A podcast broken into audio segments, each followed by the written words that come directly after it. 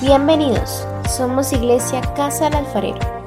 Recuerda también seguirnos por Facebook y YouTube. Hoy tenemos un nuevo consejo de la palabra de Dios. Te invitamos a escucharlo. El tema que traemos hoy eh, se llama ¿Qué debo hacer en esos momentos duros de la vida?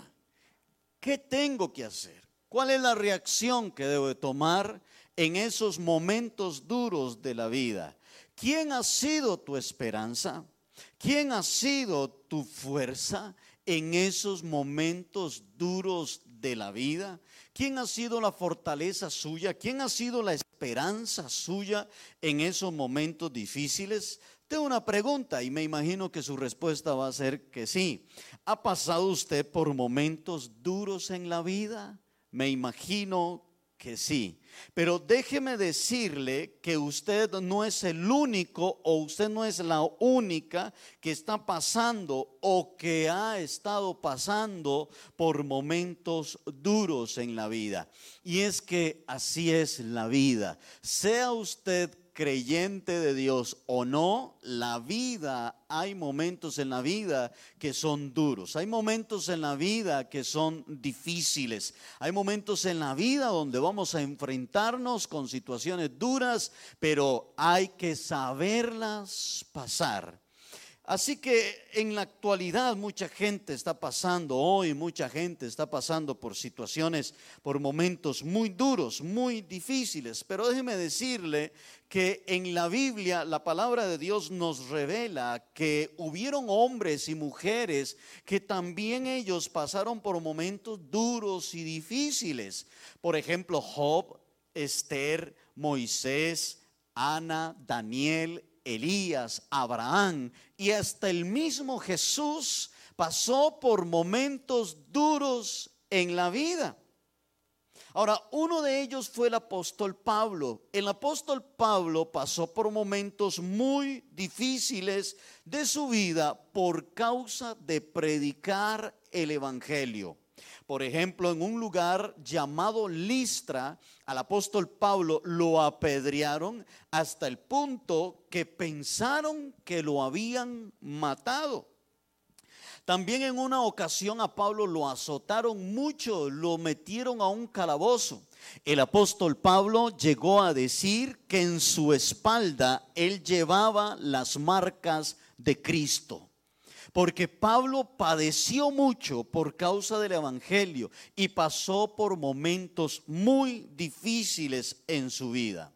En una ocasión, al apóstol Pablo lo enviaron a Roma para ser juzgado allí en ese lugar. Pero para viajar a Roma, a Pablo lo subieron en un barco con otros hombres prisioneros, ladrones y demás. En ese barco iba Pablo dirigido hacia Roma en una travesía donde debían de hacer un viaje bastante largo. Pero en esa travesía en barco, Pablo pasó por situaciones muy difíciles. Todos los que iban en la nave todos los que iban en la barca, en el barco, pasaron por una situación sumamente difícil. Y aquí es donde quiero que veamos el primer texto que tenemos hoy. En Hechos capítulo 27, Hechos 27, 14 al 15, dice la palabra del Señor de esta manera. Pero no mucho después dio contra la nave un viento huracanado llamado Euroclidón. Y siendo arrebatada la nave y no pudiendo poner proa al viento, nos aventuramos, quiero que vea esa palabra, nos aventuramos a él y nos dejamos, dice, y nos dejamos llevar.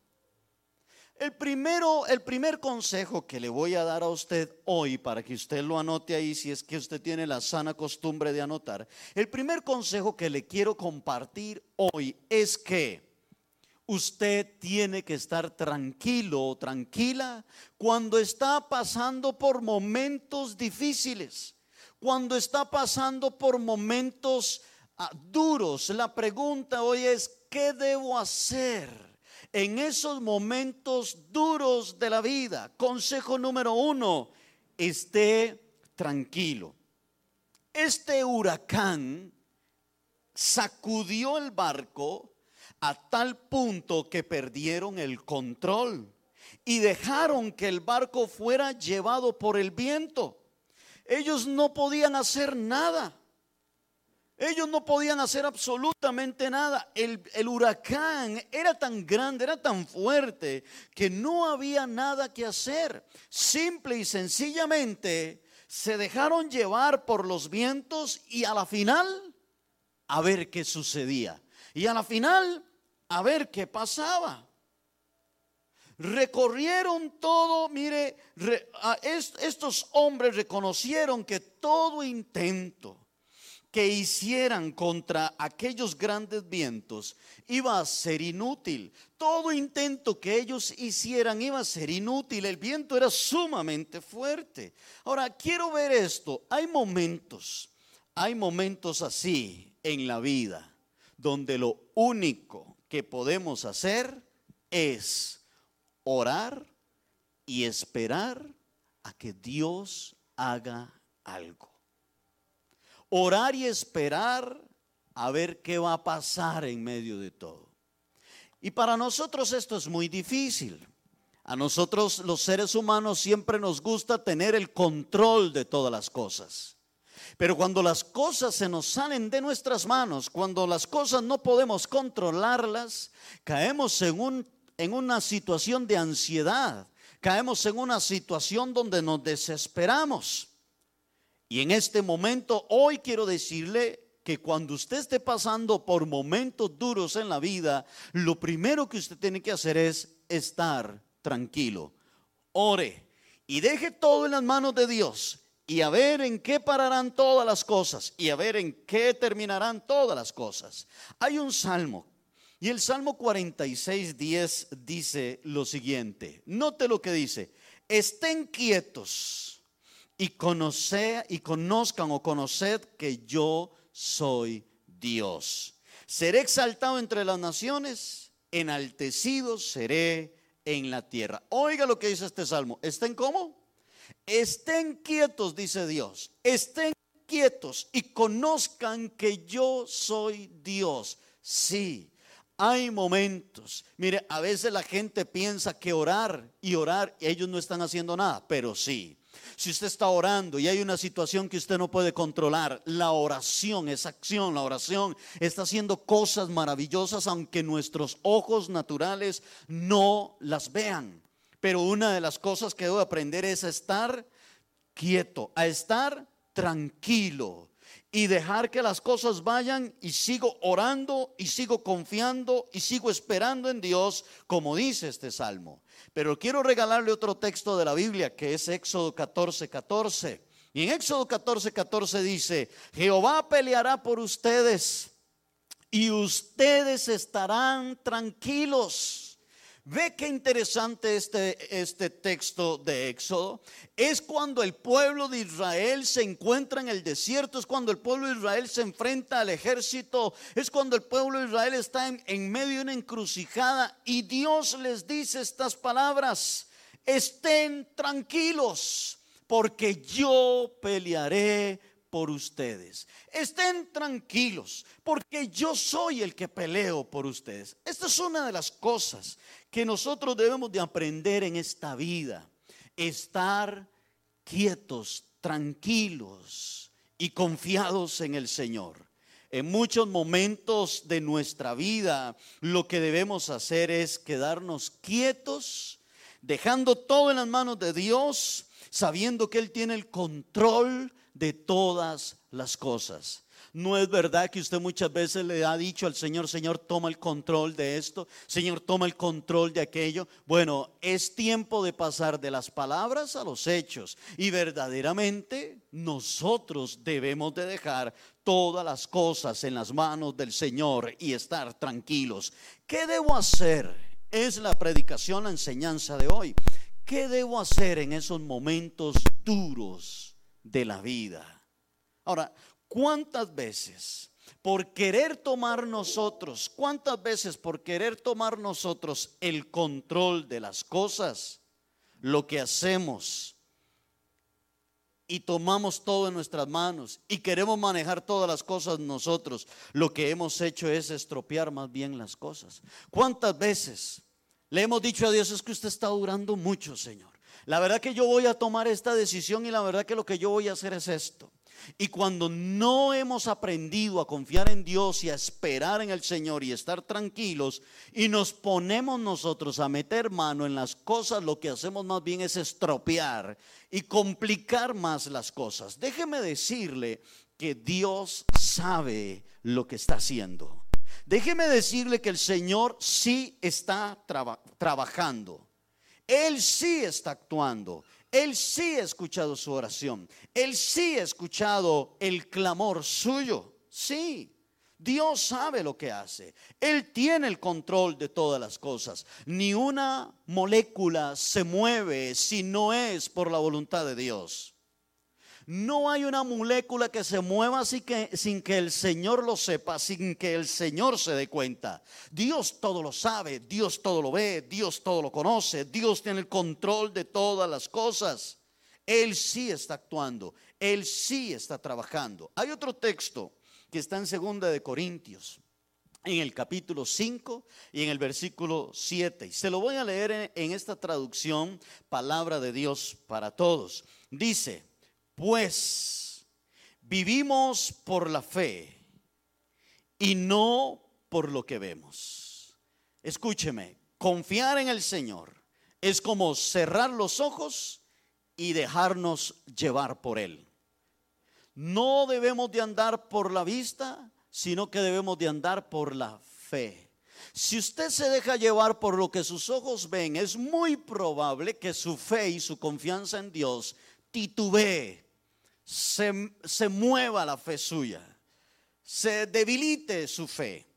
Pero cuando usted cierra sus ojos y confía en el Señor y le dice al Señor, Señor, yo sé que tú estás trabajando en medio de todo esto. Y entonces usted va va a recibir tranquilidad, va a recibir paz. Consejo número uno, tenga, mire, esté tranquilo. Ahora, Note lo que quiero que veamos en esto. En el versículo de Hechos, otra vez regresando a Hechos, en el capítulo 27, donde estamos narrando lo que le sucede a Pablo en el barco, en el, nos da otra, otra, otro buen consejo, porque dice Hechos 27, 20, dice, y no apareciendo ni el sol, ni estrellas por muchos días, y acosados por una tempestad no pequeña, note lo que dice, ya habíamos perdido toda esperanza de salvación. Consejo número dos, ¿qué debo hacer cuando estoy pasando por momentos duros en la vida? Consejo número dos, no pierda la esperanza. Porque dice Pablo acá, el escritor de Hechos es Lucas, y Lucas escribe y dice, ya habíamos perdido toda esperanza de salvación. Por eso el consejo número dos es, no pierda la esperanza. En los momentos duros y los retos de la vida, a veces tenemos que aprender a no perder la esperanza. Dígale a la persona que tiene a la par de usted ahí en su casa, dígale, no pierda la esperanza. Pero dígale, esté tranquilo. Dígale, esté tranquilo. Paso número uno, esté tranquilo. Número dos, no pierda la esperanza. Dígale a su esposa, no pierda la esperanza. Dígale a su hija, a su esposo, dígale, no pierda la esperanza. Mándale un mensaje de WhatsApp a sus amigos y dígales, no pierdan la esperanza estén tranquilos, no pierdan la esperanza. Tengo algunas preguntas. ¿Quién es nuestra esperanza? ¿Quién es la esperanza suya? ¿El dinero es su esperanza? ¿Una casa propia sería la esperanza suya? ¿Un trabajo? ¿Quién es su esperanza? ¿Quién es su salvación? ¿Quién, en quién está usted esperando?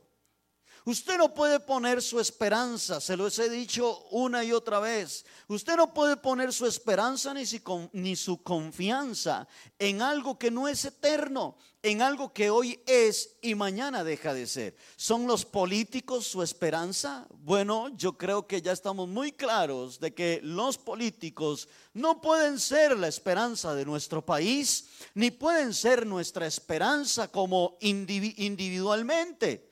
No estoy diciendo con esto que no sea importante participar de nuestro derecho cívico. Lo que estoy diciendo es que no podemos poner nuestra esperanza en los políticos ni en el dinero, ni en una casa, ni en cuestiones de este mundo, porque todo lo que no es eterno un día dejará de existir. Por lo tanto, la esperanza suya y la esperanza mía tiene que estar puesta en Dios. Cuando leemos el libro de Job, nos damos cuenta que la esperanza de su vida no eran las riquezas. Nada de lo que él poseía era la esperanza de Job, sino que su esperanza y su fortaleza estaban puestas en Dios. Job alabó al Señor cuando lo perdió todo. Y aun cuando su cuerpo estaba cubierto en llagas, siguió alabando a Dios. Y Job demuestra que su esperanza y confianza está totalmente puesta en Dios. Hay un salmo que también quiero compartir con ustedes y es el Salmo 62. Salmo 62, 5 al 7. Note cómo el salmista le habla a su alma y le dice, alma mía. Y quiero que subraye esto, en Dios solamente reposa. En Dios solamente reposa, porque Él es mi esperanza. Dice, Él solamente es mi roca y mi salvación. Es mi refugio. No resbalaré y en el verso 7 dice, en Dios está mi salvación y mi gloria. En Dios está mi roca fuerte y mi refugio. El salmista le habla a su alma y le dice a su alma en quién solamente tiene que reposar ella. Le dice, alma mía, solamente reposa en Dios. No hay otra opción. No hay nada más en lo cual nosotros podamos reposar, descansar y tener nuestra esperanza. Le dice a su alma solamente, reposa en Dios. Y le dice a su alma, ¿por qué? El salmista le habla a su alma y le dice, ¿por qué solo en Dios puede reposar ella? Número uno, porque Él es tu esperanza. Número dos, porque Él, solamente Él es su roca. Porque solamente Él es su salvación. Porque solamente Él es su refugio. Hoy los hombres andan buscando esperanza y seguridad en el dinero, en una empresa, en el trabajo, en los estudios, en títulos y en tantas cosas. A lo último, el hombre llega a la conclusión que la única esperanza de su vida es Dios. Solamente Él. Pedro en una ocasión le dijo a Jesús, Señor, ¿a quién iremos si solo tú tienes palabra de vida eterna? ¿A quién iremos? Le dijo Pedro a Jesús. ¿A quién podemos acudir? Le dijo Pedro al Señor. Si solo tú tienes palabras de vida eterna. ¿Hacia dónde está corriendo usted buscando esperanza en medio de los momentos difíciles? ¿Hacia dónde está queriendo usted correr en medio de momentos duros y difíciles? ¿En qué desea usted depositar su esperanza y su confianza? El salmista decía, alma mía, reposa solamente en Dios. Hay personas que lo que dicen, lo que yo necesito en medio de todos estos problemas es irme para unas vacaciones. E irme a la playa y disfrutar y, y despejar mi mente de todo esto. Y buscan unas vacaciones como un escape de esperanza de salida en medio de la situación. Y no estoy diciendo que sea malo que usted se vaya de vacaciones y a descansar un ratito y a despejarse. Lo que le estoy diciendo es que eso no puede ser la esperanza suya. Solamente reposa en Dios, alma mía. Porque esas personas que se van de paseo esperando que en ese paseo se relajen y todo, cuando regresan, regresan a lo mismo vuelven otra vez a estresarse, vuelven otra vez a la situación. Pero Dios, si mi esperanza es Dios, Dios siempre estará ahí. Hay un salmo, el Salmo 71, 5, y lo vamos a leer hasta el 6. Dice, porque tú, oh Señor, Jehová, eres mi esperanza seguridad mía desde mi juventud. Nótelo otra vez, volvámoslo a leer, dice el 5, dice, porque tú, oh Jehová, porque tú, oh Señor Jehová, eres mi esperanza, seguridad mía desde mi juventud. Ahora note lo que dice el versículo 6, dice, en ti he sido sustentado desde el vientre de las entrañas de mi madre tú fuiste el que me sacó. De ti será siempre mi alabanza. ¿Qué salmo? El salmista reconoce que Dios le ha guardado desde que él estaba en el vientre de su mamá y que desde su juventud él ha sido la esperanza de su vida. Es decir, que aún desde antes de nacer, Dios ha sido nuestra esperanza y Dios ha sido nuestro refugio. El que lo formó usted en el vientre de su mamá fue Dios. El que lo hizo a usted en el vientre de su mamá fue el Señor. Desde ahí, desde que usted estaba en el vientre de su mamá, el Señor a usted le ha venido cuidando. Usted no hubiera nacido si Dios no hubiese querido. Usted es un propósito de Dios. Usted, Dios tiene planes para la vida suya. Dios es su creador y por eso es que usted no puede poner su esperanza en otra cosa o en otras cosas de este mundo. Su esperanza tiene que ser el Señor porque Él fue el que lo creó a usted.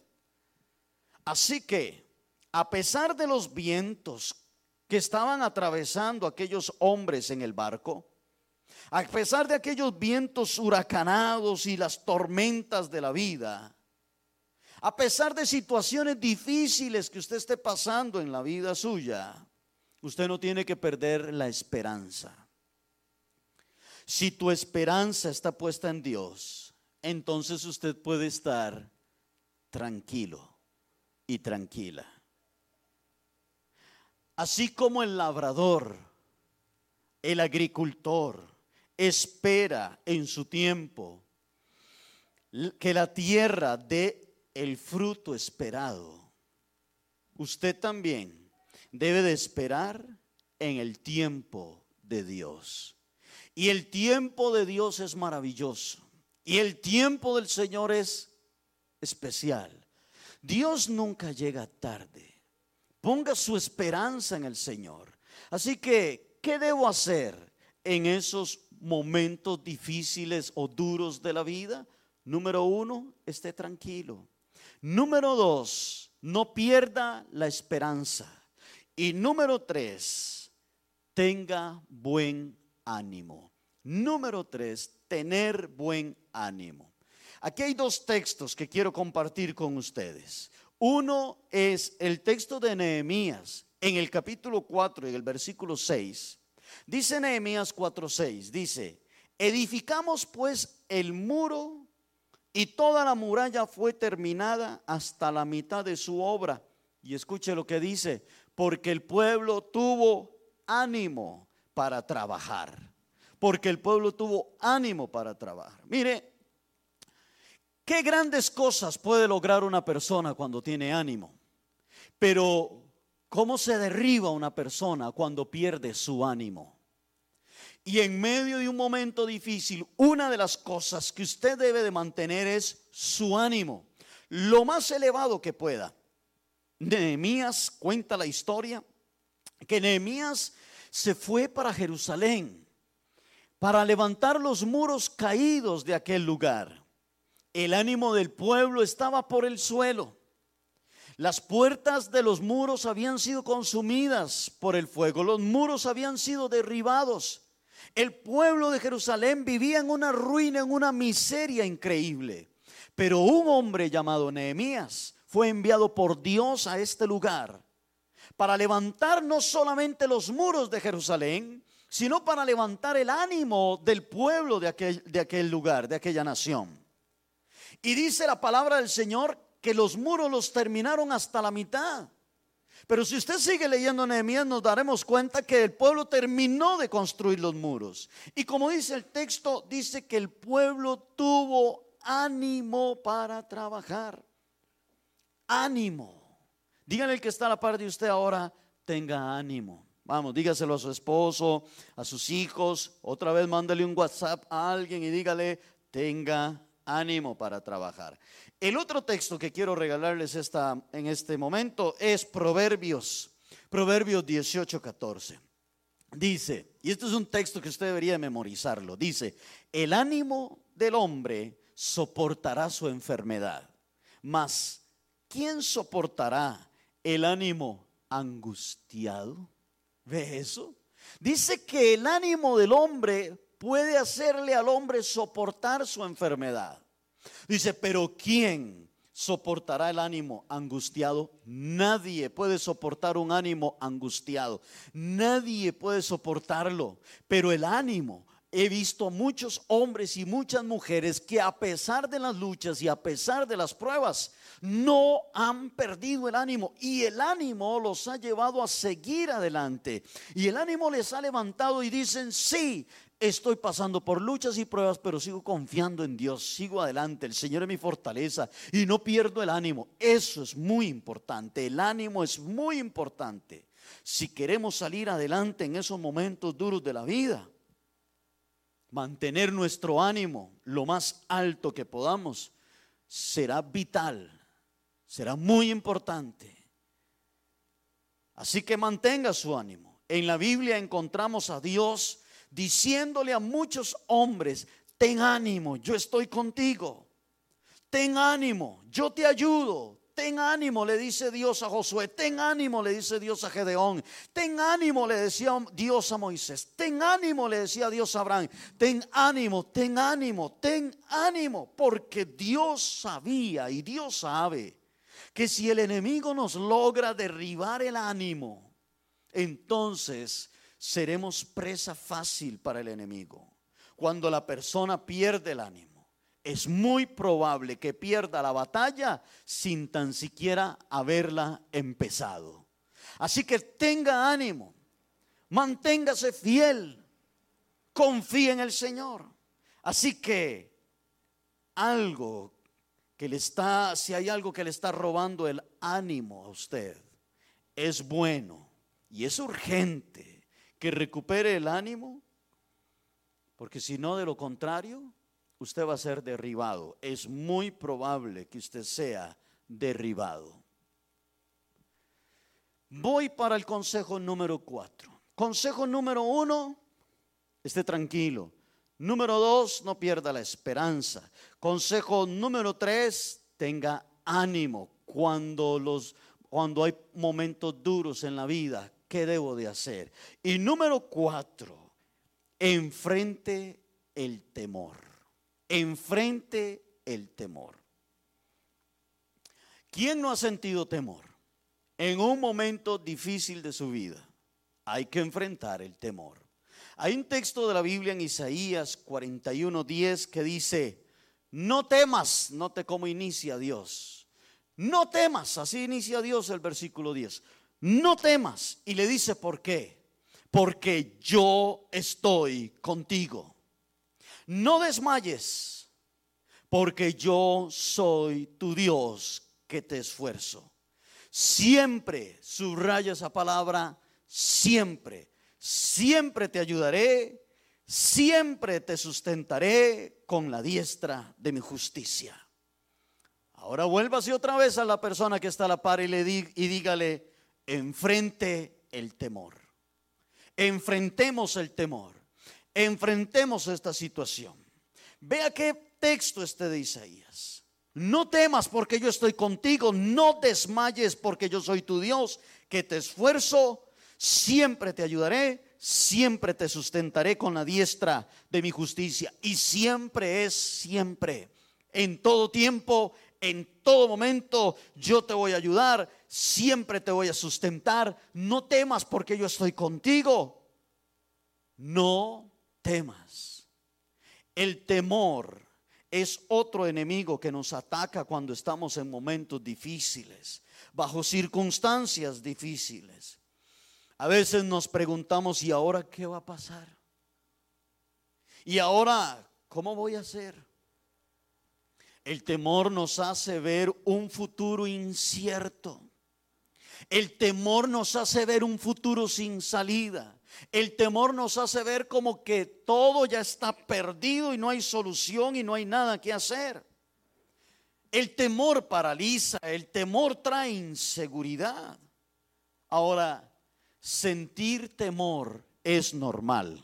Lo que no debe suceder es que el temor le domine. Sentir temor es normal, pero no deje que el temor lo domine. Ahora, escúcheme muy bien lo que le voy a decir y escríbalo si puede. Tener fe no significa no tener temor. Tener fe significa seguir adelante a pesar del temor. Eso es fe. Se lo vuelvo a repetir. Tener fe no significa no tener temor. Tener fe significa seguir adelante a pesar del temor. ¿Usted, ¿Usted, piensa que Elías no tuvo temor? Sí. Gedeón no tuvo temor? Sí, claro. Josué también tuvo temor. Pero ellos enfrentaron el temor confiando en Dios. Iban adelante, iban con temor, pero iban con fe, seguían adelante. El problema es cuando yo permito que el temor se apodere de mi vida. Y el último, quinto y último consejo. ¿Qué debo hacer en esos momentos duros o difíciles de la vida? Consejo número cinco. La preocupación. No se preocupe. Dígale eso otra vez al que está a la par de usted. Dígale, no se preocupe. Mándele un WhatsApp otra vez a la misma persona. Dígale, no se preocupe. Porque otro enemigo en medio de las circunstancias es la preocupación. Cuando somos cegados por la preocupación, nos volvemos locos. Actuamos mal, tomamos malas decisiones, entorpecemos las cosas que Dios está haciendo. No se preocupe la preocupación es un enemigo de la fe. La preocupación es un enemigo de la confianza. La preocupación es un enemigo de estar tranquilos. La preocupación es un enemigo de la esperanza. No se preocupe. Quiero compartirles este texto de Filipenses capítulo 4 y en el versículo 6. Filipenses, Pablo escribiéndole a los filipenses y Pablo está en la cárcel cuando él escribe esta carta a los filipenses y les dice estas palabras estando Pablo. Pablo debería estar preocupado, mas él le escribe a los hermanos que están afuera y les dice, no se preocupen por nada. Más bien, pídanle al Señor lo que necesiten y agradezcanle siempre. Pablo les escribe esta carta estando en la cárcel y les dice, hermanos, no se preocupen por nada. Y si usted busca en el diccionario la definición de la palabra nada, significa nada. Nada es nada. No se preocupen. O en otras versiones dice, no se afanen por nada. No se estresen por nada. Es lo mismo que Jesús habla en las bienaventuranzas, en el sermón del monte, en, Mateo capítulo 6, cuando Jesús empieza a decir, no se afanen por el día de mañana. ¿Qué es lo que está diciendo Jesús? Es, no se preocupen por el día de mañana. ¿Qué han de comer? ¿Qué van a vestir? Dice el Señor, no se preocupen. Miren las aves del cielo, dice Jesús en Mateo capítulo 6 que no trabajan ni hilan y, y mi Padre que está en los cielos las alimenta. Miren los lirios del campo, que hoy son y mañana dejan de ser y mi Padre los viste con preciosos colores. Que ni aún Salomón se vistió como uno de ellos, dice Jesús en Mateo 6. Dice, ¿no les dará el Señor a ustedes todas las cosas que ustedes vayan a necesitar? No se preocupen, estén tranquilos, no pierdan la esperanza. No pierdan el ánimo. Enfrenten el temor. No se preocupen. Y escúcheme lo que le voy a decir. Preocuparse es pecado. Porque preocuparse es desconfiar de Dios. Preocuparse es dudar del Señor. Por eso encontramos en la, en la, palabra del Señor, en la Biblia, tantas veces, donde Dios nos dice, no se preocupen, yo estoy con ustedes, no se preocupen, no se afanen, no se turbe vuestro corazón, estén tranquilos. Ahora, le tengo una pregunta. ¿Quién ha solucionado las cosas por preocuparse? ¿Se le han solucionado las cosas cuando usted se pone todo preocupado, preocupada? A nadie. El preocuparnos no soluciona nada. La preocupación no soluciona nada. La preocupación pone tensa a las personas. las preocupaciones roban la paz. Preocuparnos es anteponernos a las cosas que todavía no han venido. Por eso Dios nos dice, no se preocupen. Quiero terminar diciéndoles esto. Cuando esté pasando por un momento difícil, acuérdese, número uno, esté tranquilo. Número dos, no pierda la esperanza. Número tres, tenga buen ánimo. Número cuatro, enfrente el temor. Y número cinco, la preocupación. ¿Ha estado usted pasando por momentos difíciles? ¿Ha estado usted pasando por alguna situación dura? Pues me imagino que sí. Yo en lo personal también. Hay momentos muy duros y hay momentos muy difíciles en la vida.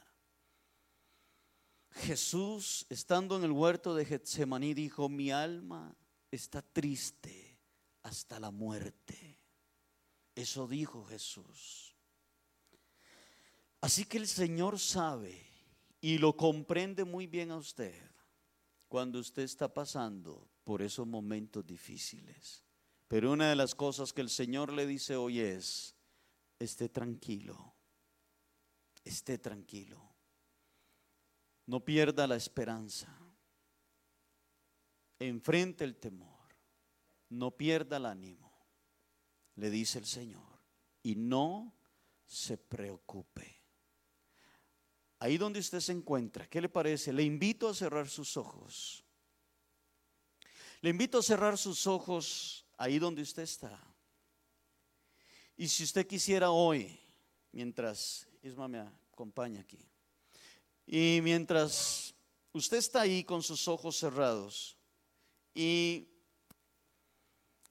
Si usted ha puesto su esperanza en un hombre, ese hombre a usted le ha fallado. O esa mujer a usted le ha fallado. Si usted ha puesto su esperanza en sus hijos, quizás sus hijos le han fallado.